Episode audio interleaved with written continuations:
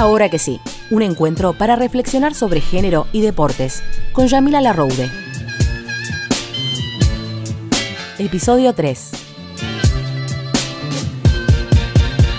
Tercer episodio de Ahora que sí. Hoy vamos a hablar sobre una temática muy interesante, mujeres y Juegos Olímpicos. Para eso, hoy me acompaña Georgina Estico, especialista en género, cofundadora y directora de la consultora Grow.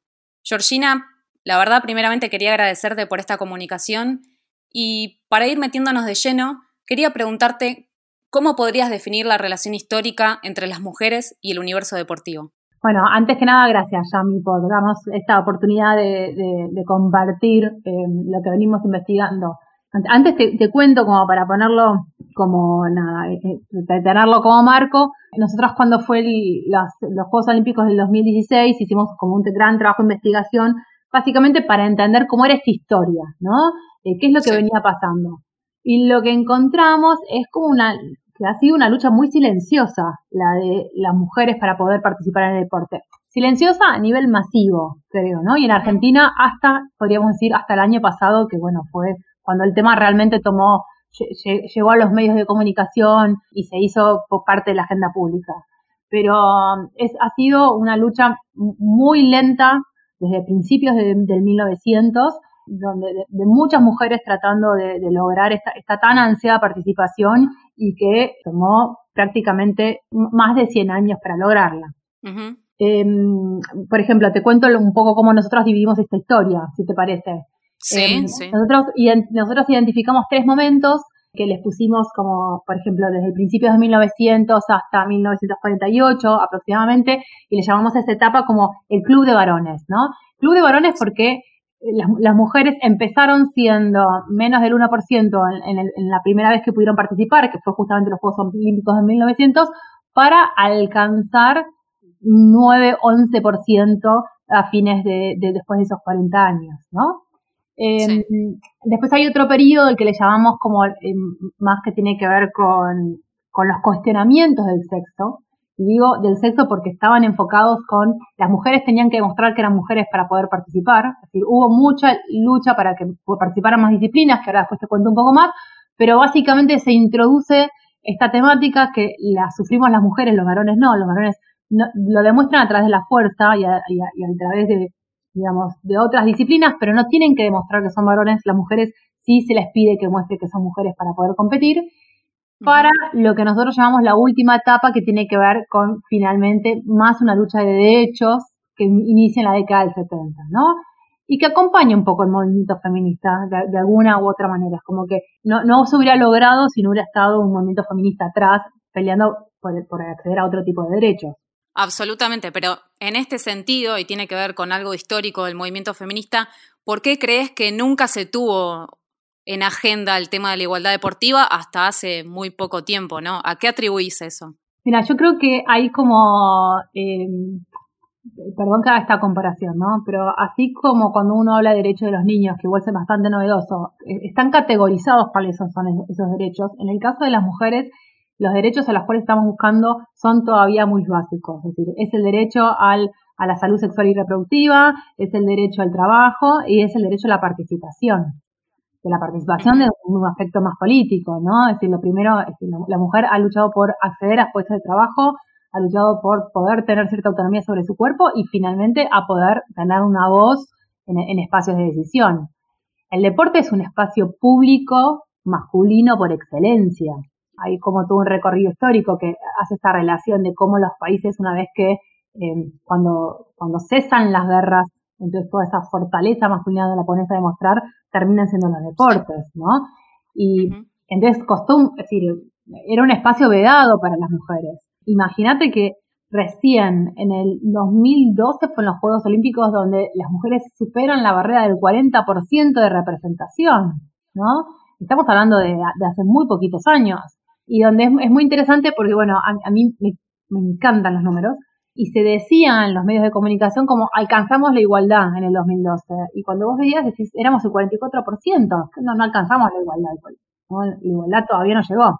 Estamos muy lejos. Y estamos muy lejos y cuesta mucho. Entonces, yo considero que tiene que ver, por un lado, con esto, yendo directamente a tu pregunta, a que eh, es un espacio por excelencia masculina y que ha costado muchísimo todavía retomarlo, retomarlo como propio y no poner la propia feminidad en juego, es como la eterna disputa. Eh, los presidentes de los comités olímpicos desde el principio del siglo, hablando del siglo XX, una de las razones que decían que las mujeres no estaba bien que las mujeres participaban era que como que se peligraba el cuerpo de la mujer, se iba a poner en daño el cuerpo de la mujer. Em, y son su función. Claro. perdón, su función biológica también. Sí, su función biológica, cómo impacta el cuerpo de la mujer y después de la procreación, el hecho de, esforzarse tanto. Hubo una carrera de 800 metros, que ahora no me voy a acordar para decirte exactamente en qué año fue, pero um, fue alrededor de 1920, 22, ahora te cuento una parte de esa historia que a mí me, fascina, em, que bueno, las mujeres unas llegaron exhaustas, ¿no? Al final de la carrera, em, y durante casi 40, entre 40 y 60 años tardaron en volver a habilitar esa disciplina. ¿no? Porque ver ese esfuerzo, que seguramente hay muchos varones que también les costaba exactamente lo mismo, tenía que ver más con una cuestión de entrenamiento que de que si nuestro cuerpo estaba preparado o no para eso. Seguro. Y a esto, yendo a, se, se nota esta discusión y esta lucha en función de cómo se van accediendo si pensamos como derechos cada disciplina, es decir, cada disciplina fue un esfuerzo tremendo para sumarse. La habilitación o no de, estos, de, estas nuevas disciplinas para que las mujeres pudieran o no acceder y competir, porque también es muy interesante que si vas a, tratar de ahondar hacia el pasado, es como, bueno, hay muchas fuentes diversas que te dicen que cuáles fueron esas primeras disciplinas que están habilitadas para las mujeres, algunos dicen que eran cuatro, otros dicen que eran dos, en realidad es, es decir, podías participar y no competir, claro. Nada, no, no ganas ningún, ningún premio por estar. Así que empezamos teniendo solamente en el 1902 disciplinas habilitadas, que eran tenis y golf, y de ahí llegamos a recién al, al 2007, que fue la primera vez que las mujeres pudieron participar en todas las categorías. Y esto es muy interesante para entender dentro del mundo olímpico, ¿no? Vos tenés categorías de categorías o disciplinas de, para, participar, pero adentro de cada una de estas categorías y disciplinas hay eventos, ¿no?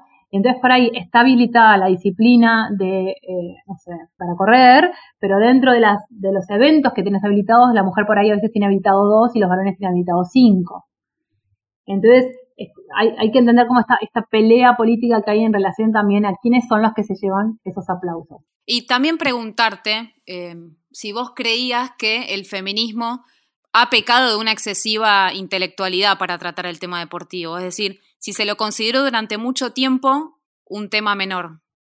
Mira, yo no sé si tuvo que ver con eso o, tiene más que ver con que, eh, a ver, que seamos mujeres no significa que estemos deconstruidas y quizás las mujeres que participan de los, de los deportes no están también tan deconstruidas como para ellas ejercer o pedir o luchar por determinados derechos.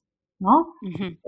No, no había. Entonces, ¿hasta qué punto se miraba o no se miraba como una, una opción? Y creo que en general, que no, no ha estado priorizado, eso seguro, que no, que no ha estado en agenda. Y también esto peca, cuando vos hablas de la intelectualidad, eh, que nada, cuando se hablaba en la Argentina sobre lo que estaba pasando en el fútbol el año pasado en particular, ¿no? De la profesionalización del deporte, a veces daba la sensación que, lo que estaba pasando era producto solamente de, bueno, nada, los movimientos feministas, movimientos feministas argentinos, ¿no? Cuando, es decir, esto tiene toda una historia y una raíz de, muchos movimientos detrás, mucho más silenciados porque son menores, porque de, menos participación de mujeres, y entonces, por lo tanto, nada, que no llegan en general a los medios, no, no llega a la masa. Pero, por ejemplo, hay un hecho que no es muy conocido, pero entre 1920 y 1930 hubo unos Juegos Olímpicos especiales para mujeres. Y, mm, Todo un dato. No, es, es, alucinante porque es re difícil de, encontrar. Em, lo interesante de esto es, fue un grupo de mujeres, atletas, empezaron, eran, sí, las atletas, que eran las que menos disciplinas tenían habilitadas dentro de los Juegos Olímpicos tradicionales, las que se organizaron en Francia para decir, nada, si el Comité Olímpico no nos da el espacio, nosotros nos creamos nuestros, nuestros propios espacios. Y entonces generaron estos, estos cuatro juegos a los cuales tuvieron que cambiarles el nombre, después por una pelea con el, con el Comité Olímpico. Y, y, fue una, una lucha política, porque cambiar el, el nombre era a cambio de el Comité Olímpico habilitara las disciplinas de atletismo dentro de, la, de, su, agenda habitual, ¿no? Toda una eh, negociación. Sí, toda una negociación. Y durante las dos primeras sesiones hubo más mujeres participando de esos juegos que las que participaban en los otros. Y esto tiene que ver exclusivamente con, con la es decir, a, qué podían participar. Si vos no tenés disciplinas habilitadas, no si solamente tenés tenis y golf, no tenés mucho lugar para participar. ¿no? Seguro. Eh, y, un cambio fundamental de esto también tuvieron que ver después, más adelante en la historia, los juegos, los, los juegos, las disciplinas grupales. Es decir, la mujer pudo participar en una disciplina grupal por primera vez en el 66 y fue volei, la primera disciplina. Entonces, entender también, ¿no? ¿Qué, es lo que, lo que se nos permite, se nos habilita? Y cada una de estas ha llevado su, su gran lucha detrás. Como decís vos, hay una gran historia detrás pese a, la visibilización de lo que era la, de lo que fue la profesionalización del fútbol femenino, ¿no? Y adentrándonos un poco en, el, en la gran iniciativa que tuvo Grow de implementar un observatorio de género en los Juegos Olímpicos de Río 2016, ahí se pudo ver bien el trabajo que logró visibilizar la sexualización y la poca relevancia periodística que los medios le dieron a, a las atletas, ¿no? Te quería preguntar cuáles fueron los datos más relevantes de ese análisis. Mira, em, ese análisis fue, em, eh, bueno, nada, nos, encantó, lo sufrimos, pero nos encantó. Para que muy rico. Eh, sí, son, participaron siete voluntarios de siete países. Eh, la idea era relevar durante un día la, prensa escrita, las redes sociales, las páginas web y todas las noticias que tuvieran que, ver con los Juegos Olímpicos, ¿no? Se hizo durante este periodo. Lo interesante en ese momento, lo que nosotros vimos es, por ejemplo, desde dos puntos de vista lo analizamos, sobre quiénes son los que escriben y qué escriben y qué dicen de los atletas o de los deportistas, de, las, de, los y las deportistas. Por un lado, en función de las personas que están escribiendo, lo que encontramos es eh, de aquellas notas que tienen autoría, ya tenemos como un, gran problema de representación, porque solamente, es decir, de todas las notas escritas, como el 22% de las notas estaban escritas por mujeres. Así que tenemos ahí como un problema de representación, ¿no? Em, y después otro, otro problema que tenemos es a qué nos, se nos habilita a escribir. Hablo, en plural como si yo fuera periodista deportiva, que no lo soy, pero, pero bueno, a, nosotros, claro, especialista en género. Claro, aquí se nos habilita. Y lo interesante fue, todas las mujeres escribían notas sobre mujeres. ¿sí? O sobre eventos relacionados a las mujeres, o sobre cuestiones que estaban pasando con las mujeres. Y en cambio los varones, es decir, y ninguna, no, encontramos ese día ninguna nota firmada por una mujer que tuviera que ver sobre o un varón deportista o algún evento de varones, de varones, ¿no? En el caso de los horror, como si no estuviésemos legitimadas para hablar con, con autoridad de eso. Exactamente. Hay una cuestión de legitimidad, ¿no? De qué es lo que nosotras podemos decir y sobre quién. En cambio, los varones sí, los varones hablan sobre varones, en el 100% de los casos, obviamente, y aparte también en algún porcentaje menor, pero también ellos hablan sobre los eventos femeninos y, bueno, y, las deportistas. Después, en función de, los atletas, un dato que estuvo que, es positivo, es que nosotros encontrábamos, era de todas las notas que hablaban sobre los, los y las deportistas, de mujeres hablaban el 39% de estas notas, del total, ¿no? que hay que, es, decir, ese dato podríamos decir, uff, no llegamos a la igualdad, pero en realidad está relacionado con la cantidad de mujeres que formaban parte de la delegación latinoamericana. Es decir, si nosotros tenemos en cuenta de las delegaciones de los países en los cuales estudiamos, sumamos el 37%, que es el promedio de América Latina, que es un promedio alto, considerando que un factor que, que, también nos llevó a nosotros a analizar los juegos en ese momento, por eso fue tan especial, al ser en Brasil, habilita y facilita la participación, obviamente que de varones también, pero particularmente mujeres que son las que menos recursos tienen para poder participar de estos juegos, ¿no? Entonces, eh, tiene relación esa, esa cantidad de notas en función de la cantidad de atletas que están jugando. Eh, teníamos obviamente la expectativa de ver qué es lo que pasaba en Tokio, pero para, entender esto también, es en Latinoamérica es una de las regiones más golpeadas, con menos recursos y en general se ve en esto, ¿no? Es decir, poder participar de un deporte, de, de estos tipos de eventos, infiere tener acceso a unos recursos que en general América Latina no tiene y sobre todo a las mujeres no se les acerca. Seguro. Y Georgina, en relación a la sexualización de los medios. Uf, Mucho, ¿no? nada, nada, tuvo una, tuvo una lucha. Em, por ejemplo, mira, antes de la sexualización te voy a decir algo que me parece también interesante, que tiene, igual tiene que ver con esto, ¿no? Em, y tenía que ver con, cuántas, vimos cuántas mujeres estaban, eran portadas de diarios, ¿no? Y solamente el, de todas las portadas, solamente las mujeres es decir, estaban en la página principal o entrabas en la página web y estaban en el, en el 14% de los casos. Em, y, en relación a la sexualización, lo que nosotros estuvimos mirando es, eh, o medimos justamente, fue cuántas veces el deportista, la deportista estaba retratada fuera del contexto deportivo, ¿no?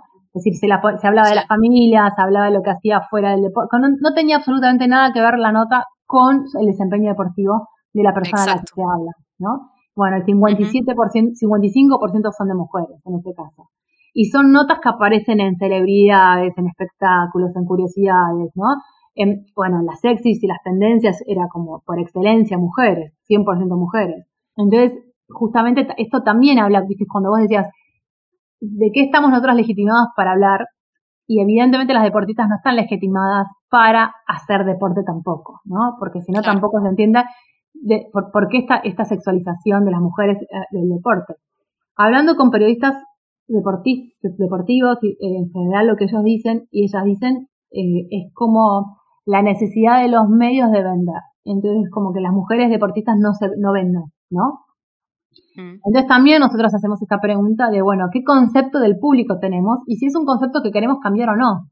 Es decir, mientras sigamos mostrando a las mujeres deportistas en secciones que no son las deportivas, es decir, que tienen que ver esto como con la sociedad o como celebridades, eh, nada, no, no, no, no logramos que otras generaciones futuras también se sientan identificadas, ¿no? Y, y, y, logramos esa, trayectoria.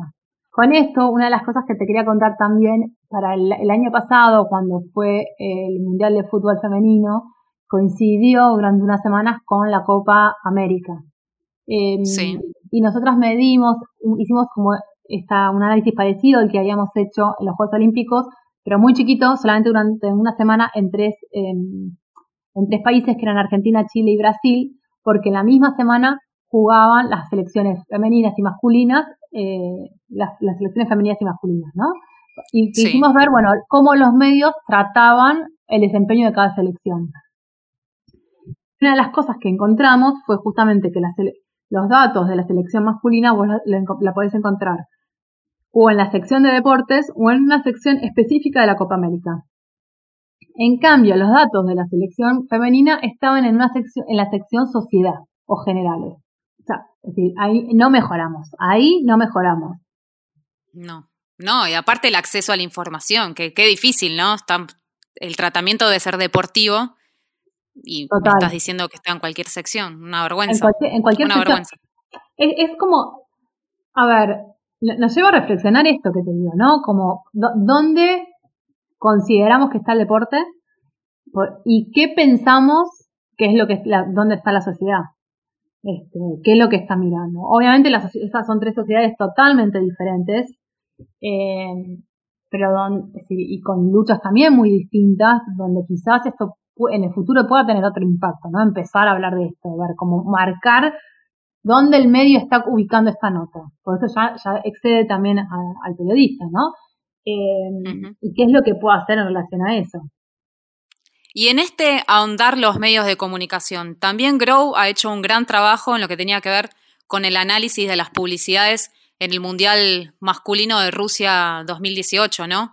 ¿En qué lugares comunes cayeron esas publicidades? Mira, em, es, como, es el estereotipo típico, ¿no? El estereotipo de la fuerza. Es decir, primero eh, considerar que el deporte, que el fútbol es solamente una cuestión de varones. Es como esto es una práctica general. Em, nosotros, y te diría de, América Latina sobre todo, ¿no? Em, cuando hicimos esta, este, es, como ese reporte de publicidades, Em, lo que hicimos fue tratar de ver publicidades que, estuvieran muy bien y publicidades que estuvieran muy mal, para poder marcar la diferencia y, mostrar que se puede hacer de una manera diferente, ¿no? De una manera más inclusiva. Entonces, errores comunes que encontramos tenían que ver con esto, que están solamente dirigidas a varones, con un, mensaje eh, hiper machista también y sexista, de una masculinidad hegemónica, y esto quiero decir, viste, son varones fuertes, musculosos, eh, que toman cerveza, eh, que, sacan lo cultural de sí mismos, que, se exponen, hay te, estoy contando esto y hay una, no me puedo sacar de la cabeza una publicidad mexicana en particular, ¿no? Eh, que Los, muestra a ellos, es un grupo de mexicanos que están caminando descalzos por la Siberia, este, y entran a este bar que está lleno de rusos altísimos, bueno, y hay como hay como un enfrentamiento y después obviamente todos terminan muy felices, pero bueno, una, una expresión de, hormona y de testosterona full, dije, como que si fuera lo único que importara. Eh, eh, eso inunda las publicidades que tienen que ver con, con, el fútbol. y en relación a las mujeres, esto me decías que era como si fuese el fútbol una exclusiva, un exclusivo interés masculino, ¿no? Eh, sí, es eso. nosotros no tenemos, como no, no vemos, no, vemos, no nos llaman. Y también eso es muy interesante. Cuando aparece la mujer, ¿en qué rol aparece? ¿no? O qué tipo de mujer aparece más que en qué rol. Porque ahora tengo, se me viene a la mente otra que había sido una publicidad argentina que se veía haciendo como jueguitos con la pelota y era como, no sé, un hombre de oficina que hace un jueguito con la pelota y tira la pelota y la, agarra en otro escenario un viejito y tira la pelota y la agarra en otro escenario un nene y le tira la pelota y la agarra en otro escenario una mujer, ¿no? Fíjate lo interesante, es como que muestran las tres generaciones, esta distancia generacional, pero cuando van a la, mujer es una mujer joven, eh, con, con, shorts ajustados, con remeras ajustadas, con un cuerpo eh, esculpido, eh, que decir, nada, también volvemos a caer en, el tipo de cuerpo que se espera que está mirando o que apreciará el varón que mira la publicidad, no nosotras.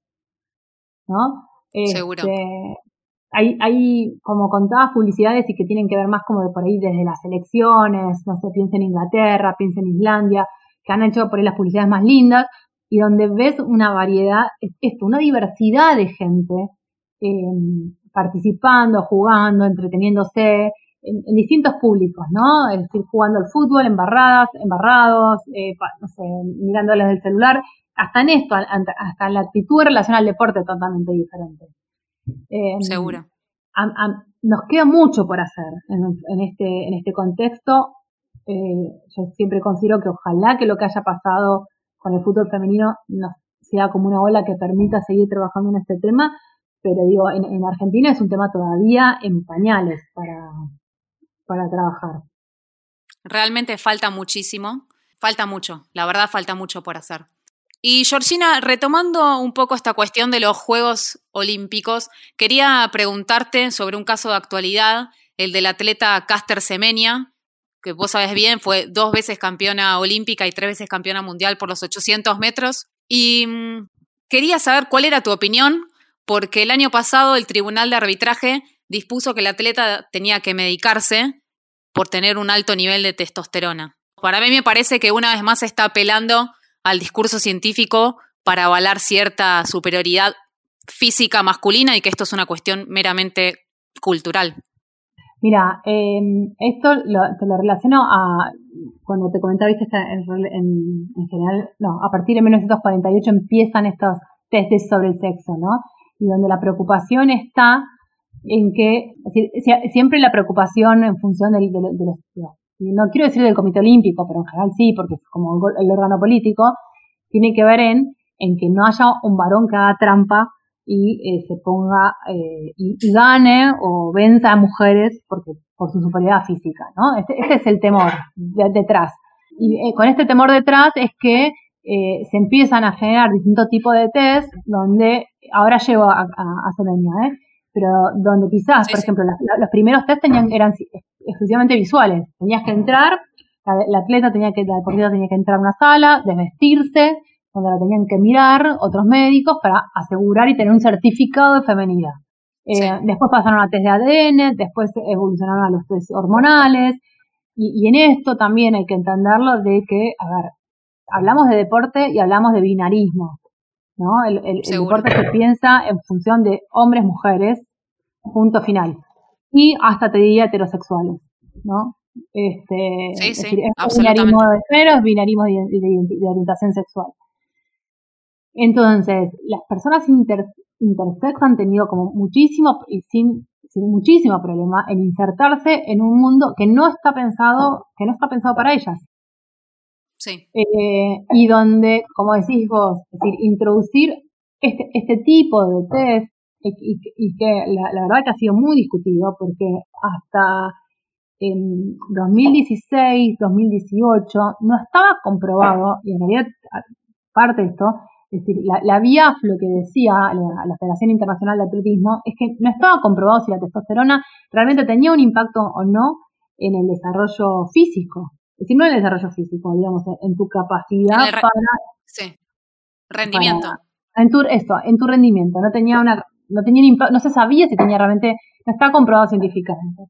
Entonces, esto fue como súper discutido, porque nada, es la subjetividad de un grupo de personas que determina que en función de las hormonas, Semenia no es tan mujer como dice ser. ¿No? Entonces ahí entramos también en esta, en esta calificación que tiene que ver, me parece, como con una falta de lectura de género terrible de los tomadores de decisión en función de, eh, bueno, el mundo no es binario, nunca fue binario. Eh, las personas no somos binarias, no hay nadie que sea 100% mujer en función de qué, ¿no? este, menos desde un nivel hormonal, es decir, si nos ponemos todos a hacer estos análisis, todos tenemos algo. Entonces, imagínate, ¿no? Que a, a, una agrupación, a una institución deportiva, a la cual ha tomado más de 100 años eh, lograr entender que, acceder al deporte es un derecho eh, y que es un derecho del cual nosotras hay que promoverlo, no solamente hay que habilitarlo, eh, Imagínate meternos a hablar de temas de género, ¿no? Es, traerles una, una complejidad que todavía yo creo que no están preparados. Em, porque es, hay que cambiar la forma en que se piensan estos, estos eventos deportivos, dejar de verlos como, como binarios. Tokio iba a ser una gran promesa en ese sentido porque seguramente iba a participar la primera mujer trans. Pero bueno, nada, pandemia de por medio Veremos qué sucede. de hecho, La mujer trans está habilitado a participar y Semenia no. Es decir, Semenia no, es decir, no es que no, está, es decir, que eso también es lo, interesante, ¿no? No es que le dicen a ella que no puede participar, sino que tiene que pasar por un tratamiento. Es decir, entonces si ella no quiere hacer parte del tratamiento, queda, es decir, se supone que la, ella es la que se queda afuera, no es que la dejan afuera, cuando no es así. Por supuesto, claro. Es absurdo, realmente lo que pasa con Caster Semenia es absurdo. Quería también preguntarte, bueno, esto que estábamos hablando, que recién en 2016 el Comité Olímpico había publicado una serie de normas para, para los atletas transgénero, pero sinceramente hasta el momento ninguno había tenido participación o ninguna había tenido participación y ellos le adjudican mucho el peso a las federaciones internacionales. Y no, digamos, el Comité Olímpico no se hace cargo de que hasta ese momento o hasta hoy no haya tenido participación un atleta transgénero es que tiene que ver con eh, también esto, como un entramado donde el comité puede hacer, por ejemplo, el comité tiene una carta que no puede discriminar por género, digo, en la Carta Olímpica de 2017 es donde introduce este concepto, 2007, perdón, es donde introduce el concepto que no puede discriminar por cuestiones de género, ¿no? Es bastante nueva. Ahora, de ahí, a partir de 2007, esto debería bajar a todas las federaciones deportivas y no hay una relación política entre ellas en el sentido de yo te puedo obligar a vos a hacer esto o no. Es decir, no, no para ponerte como otra correlación, no es la FIFA que tiene ese poder eh, político y monetario y económico también para decir, bueno, este, cuando la FIFA dijo no participa ninguna ninguna selección que no tenga una selección femenina, todos salieron a las selecciones femeninas. Claro. Bueno, este no, no es el caso de lo que pasa en los Juegos Olímpicos y esto se ve justamente en esto lamentable, es decir, no se lo ve como una cuestión de responsabilidad, ¿no? Queda como en promesas, es decir, está bien, pues sí pueden participar, ahora sí, si internamente ningún país hace el esfuerzo, ninguna federación hace un esfuerzo, esto no sucede. No, es que esto queda claramente en luchas individuales de las deportistas o los deportistas. Sí, sí. Y, eh. en relación a esta temática, em, seguramente sabés que el año pasado cobró mucha relevancia el tema de el primer fichaje de la primera jugadora de fútbol trans eh, a, la, a la liga profesional femenina. Pero la AFA todavía no dio el visto bueno. Digamos, ¿crees que este va a ser un camino? ¿Cuál va a ser el camino? Aparte, recordemos que existe una ley de identidad de género sancionada en el 2012, donde nada, donde los clubes y las instituciones deportivas deben comprometerse a asegurar la participación de las personas trans. ¿Qué opinas al respecto? es decir, esto tiene que pasar. Eh, me, me, nombraste este caso y me acuerdo, no me voy a acordar ahora el nombre de la persona también, pero hubo también una lucha de una mujer trans que en salteña, si no me equivoco, que quería jugar al hockey, ¿no? Entonces, bueno, también es esta, esta búsqueda de posibilidad. Digo, eh, em, es interesante porque el marco legal existe para que esto suceda. Entonces, no, no, no, no nos puede pasar que eso no suceda.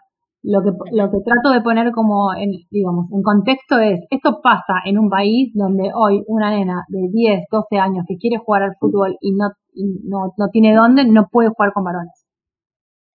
Exactamente. Donde el fútbol lo seguimos pensando, traigo el fútbol porque justamente por es un caso en la Argentina donde más, casos hay, ¿no?